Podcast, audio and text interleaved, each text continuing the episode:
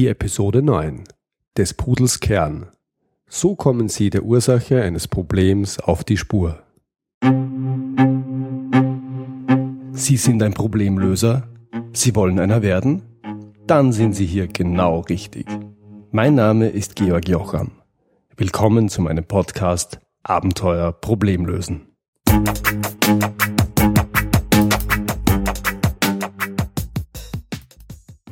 In der letzten Episode ging es darum, Kreativitätstechniken anzuwenden, um mögliche Ursachen für ein Problem auf den Tisch zu bringen. Das Ergebnis eines solchen Prozesses ist gewöhnlich eine lange Liste bzw. eine vollgeklebte Pinnwand mit Gedanken und Ideen, was denn die Ursache eines Problems sein könnte. Heute soll es darum gehen, wie man diese Ergebnisse weiterverarbeitet.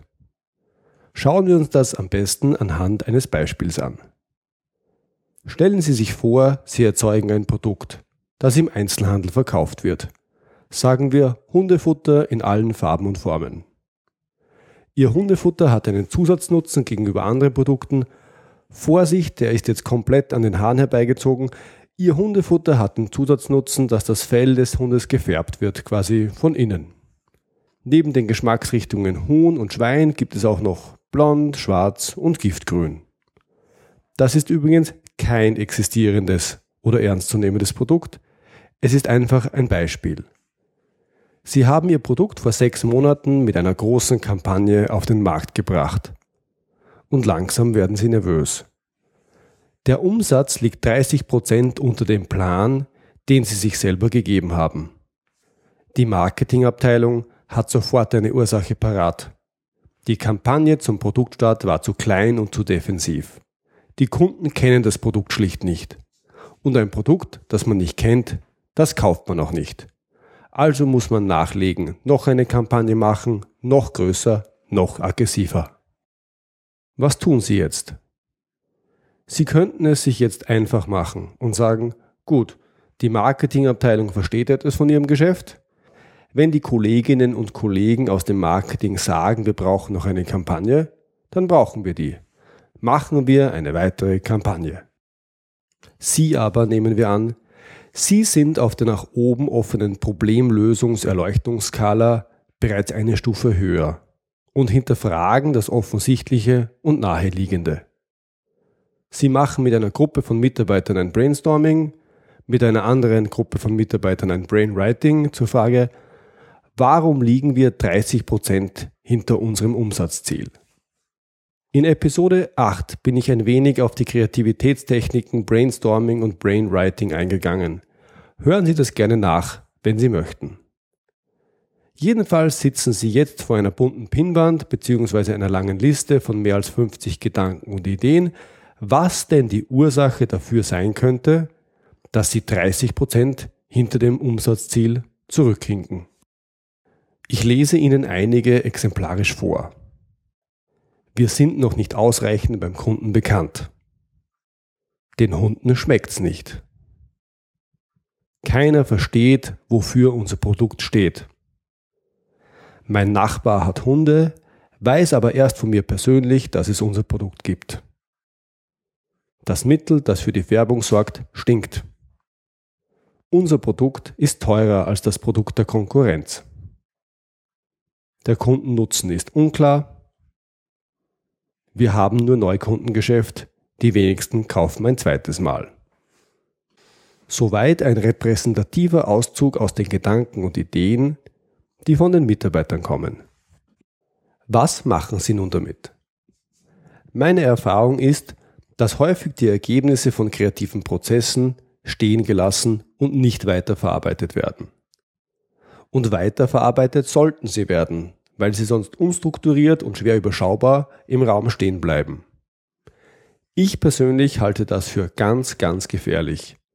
Und zwar einerseits, weil es dazu führt, dass wertvolle Ideen ungenutzt bleiben und andererseits, weil es kreative Arbeitstechniken, die ohnehin in vielen Firmen einen schweren Stand haben, weiter in Verruf bringt. Nach dem Motto, kommt ja doch nichts dabei heraus. Warum ist das so? Das heißt, Warum werden die Ergebnisse von kreativen Prozessen häufig nicht richtig weiterverarbeitet? Ich denke einerseits, weil dieses Weiterverarbeiten nochmals Zeit braucht und andererseits, weil es eine saubere Struktur braucht, in die man reinarbeitet. Diese Struktur muss von irgendwoher kommen. Kann diese Struktur aus der Gruppe kommen? Ich glaube nicht. Gruppen sind gut, wenn es um divergierendes Denken geht, wenn es um das Generieren von Ideen geht, sie sind aber nicht besonders gut darin, eine klare Struktur zur Einordnung und Weiterverarbeitung dieser Ideen zu schaffen. Diese Struktur ist eher ein Punkt, den ein Moderator einbringen kann.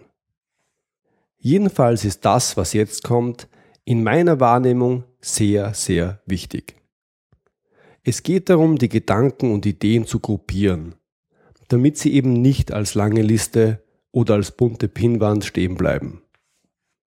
Häufig passiert dieses Gruppieren intuitiv, im Sinne von schauen wir mal, was zusammenpassen könnte. Das ist nicht ganz verkehrt, ich möchte dieses intuitive Vorgehen gerne um zwei Regeln ergänzen, damit das Ganze noch konsistenter wird. Regel Nummer eins: Wenn Sie Gruppen bilden, dann sollten diese überschneidungsfrei sein. Überschneidungsfrei bedeutet, dass ein Gedanke oder eine Idee nicht in mehrere Gruppen passt, sondern nur in eine. Regel Nummer zwei: Alle Gruppen zusammen müssen vollständig bzw. umfassend sein. Das bedeutet, dass alle Gedanken und Ideen sich in irgendeine Gruppe einsortieren lassen müssen. Mit diesen beiden Regeln lässt sich jetzt etwas basteln, das im angloamerikanischen Raum Issue Tree heißt. Man könnte das mit Themenbaum übersetzen. Und im deutschsprachigen Raum noch am ehesten unter logischer Baum bekannt ist. Was macht so ein logischer Baum? Ein logischer Baum hilft einem, ein konkretes Thema oder eine konkrete Frage herunterzubrechen. Und das möchte ich exemplarisch anhand unseres Hundefutterbeispiels vorzeigen. Wenn wir uns fragen, warum wir weniger Umsatz gemacht haben als geplant, dann könnten wir damit anfangen, uns zu fragen, wie wir denn zum Umsatz kommen. Kaufen wird das Produkt nur jemand, der es kennt. An dieser Stelle wollte ja auch ihr Marketing ansetzen, wenn Sie sich erinnern. Die Annahme war, dass zu wenige Kunden das Produkt kennen. Eine mögliche erste Frage könnte daher lauten, kennt der Kunde unser Produkt? Darauf gibt es zwei mögliche Antworten, nämlich Ja und Nein. Und Sie sehen schon, diese Antwortmöglichkeiten sind überschneidungsfrei und vollständig. Es gibt keinen Kunden, der unser Produkt kennt, und es gleichzeitig nicht kennt. Und es lassen sich alle Kunden einordnen. Es gibt keine weiteren Möglichkeiten über das Produkt kennen und das Produkt nicht kennen hinaus. Mit weiteren Fragen lässt sich nun weiter herunterbrechen. Nehmen wir an, der Kunde kennt unser Produkt, das heißt er weiß, dass es unser Produkt gibt. Im nächsten Schritt könnten wir fragen, versteht der Kunde den Nutzen unseres Produkts. Sie erinnern sich, es handelt sich um ein Hundefutter, das neben dem offensichtlichen Nutzen, dass es den Hund nährt, mit dem Nebennutzen Haarfärben daherkommt. Auch hier gibt es zwei mögliche Antworten, nämlich Ja und Nein. Also der Kunde versteht den Nutzen unseres Produkts oder er versteht den Nutzen nicht. Und wieder sind die Antwortmöglichkeiten überschneidungsfrei und vollständig. Brechen wir weiter herunter. Nehmen wir an, der Kunde versteht den Nutzen des Produkts, dann könnte die nächste Frage lauten, schätzt der Kunde den Nutzen des Produkts?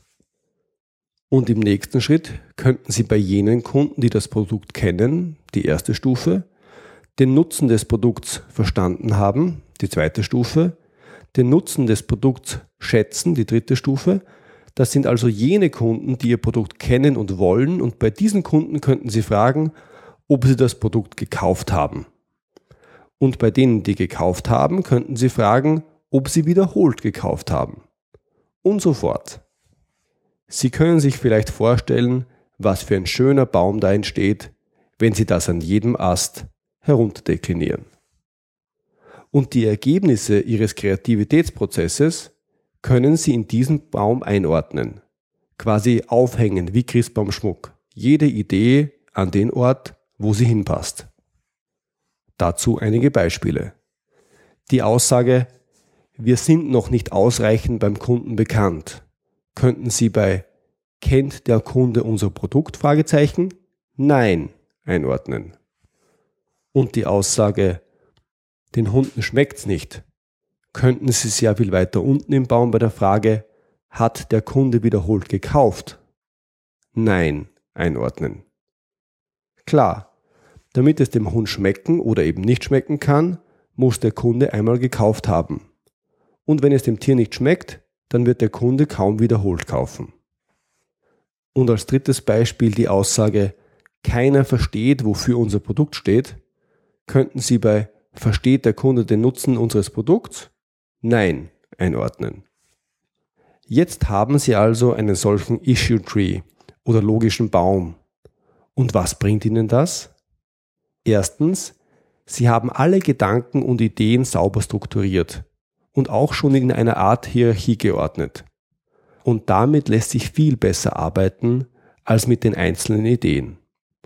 Und zweitens, Sie haben nicht nur Gedanken und Ideen, Sie haben auch Fragen, ich meine jene Fragen, mit denen Sie den logischen Baum gebildet haben. Logischer Baum, Gedanken und Ideen, Fragen, schön und gut. Und wie komme ich nun auf die tatsächliche Ursache oder die tatsächlichen Ursachen? Die Antwort, indem ich Hypothesen bilde und diese dann teste. Wenn Sie schon einmal mit Statistik zu tun hatten, dann höre ich Sie jetzt förmlich aufstöhnen. Hypothesen testen, Eintrittswahrscheinlichkeit, Konfidenzintervalle und das alles. Ich darf Sie beruhigen. Darum geht es hier nicht. Hier geht es darum, sich nicht auf Vermutungen zu beschränken. Denn die Gedanken und Ideen, die bis jetzt in Ihrem logischen Baum stehen, sind vor allem Vermutungen. Und auf Basis von Vermutungen weiterzumachen, ist vielleicht nicht der allerbeste Weg. Es geht darum zu testen, ob diese Vermutungen zutreffen, um dann umso treffsicherer handeln zu können. Beginnen wir bei der ersten Gabelung unseres Baums. Die Frage lautete, kennt der Kunde unser Produkt? Eine Hypothese könnte lauten, unser Produkt ist im Markt nicht ausreichend bekannt. Nun sollten Sie noch definieren, was ausreichend ist und was der Markt ist. Dann könnte die Hypothese zum Beispiel lauten, unser Produkt kennen weniger als 50 Prozent der Hundebesitzer.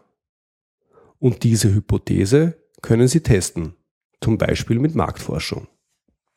Und auf Basis der Ergebnisse sehen Sie dann, ob hier das Problem liegt und ob Sie Handlungsbedarf haben.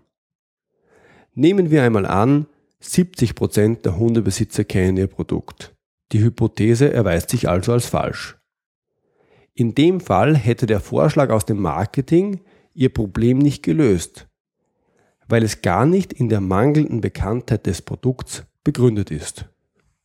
Also nächste Hypothese zum Beispiel, die Kunden verstehen den Nutzen unseres Produkts nicht. Wieder können Sie diese Hypothese testen, zum Beispiel mit Kundeninterviews. Und so wandern Sie weiter durch den Baum bilden Hypothesen und testen diese, bis sie zur Ursache bzw. zu den Ursachen des Problems kommen. Und ich darf Ihnen versichern, wenn Sie das gemacht haben, dann verstehen Sie das Problem wirklich. Sie fragen sich vielleicht, ist das Ganze aufwendig? Ja, das ist es. Allerdings lohnt der Aufwand, wenn Sie anschließend in die richtige Richtung galoppieren. Oder, um es mit Erich Kästner zu sagen, es ist zweckvoller, mit einem Pfeil ins Schwarze zu treffen, als mit einer Granate ins Blaue. Zum Abschluss möchte ich Ihnen eine kleine Aufgabe mitgeben. Schauen Sie doch in der kommenden Woche darauf, ob in Ihrem Unternehmen an Fragestellungen gearbeitet wird, die man mit einem logischen Baum herunterbrechen kann.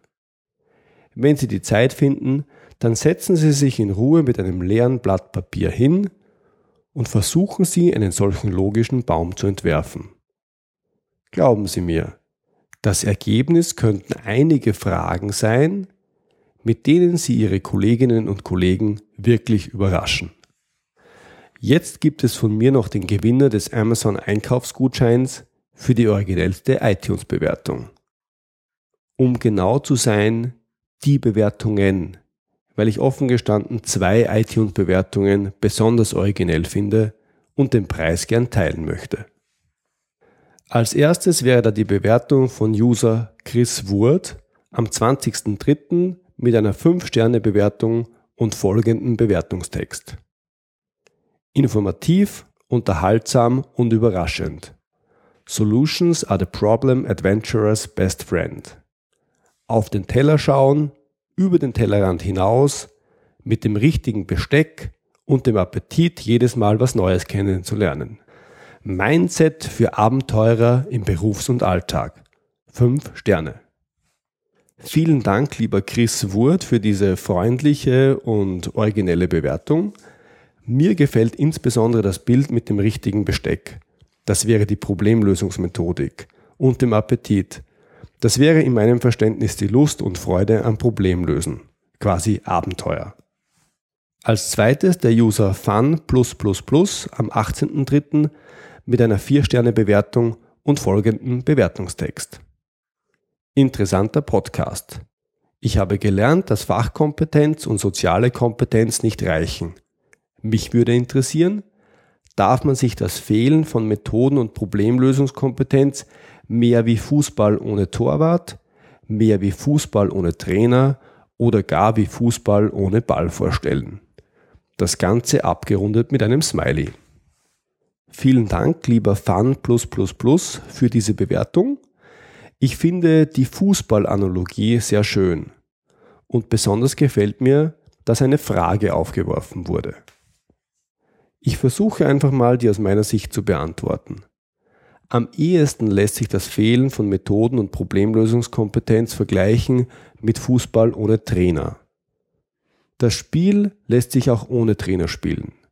Allerdings fehlt ohne Trainer die Struktur. Und so ähnlich ist es auch beim Fehlen von Methoden und Problemlösungskompetenz. Danke für diese Bewertungen und viel Spaß mit den Einkaufsgutscheinen. Sie sind schon auf dem Weg. Das war's für heute. Ich freue mich, wenn Sie beim nächsten Mal wieder dabei sind. Wenn Sie Fragen an mich haben, dann schicken Sie mir bitte ein Mail an feedback at abenteuer-problemlösen.com oder kontaktieren Sie mich direkt über meine Website. Und wenn Ihnen diese Episode gefallen hat, dann freue ich mich wirklich über Ihre ehrliche Bewertung auf iTunes. Danke fürs Zuhören. Bis zum nächsten Mal. Liebe Grüße aus dem schönen Wien, Ihr Georg Jocham.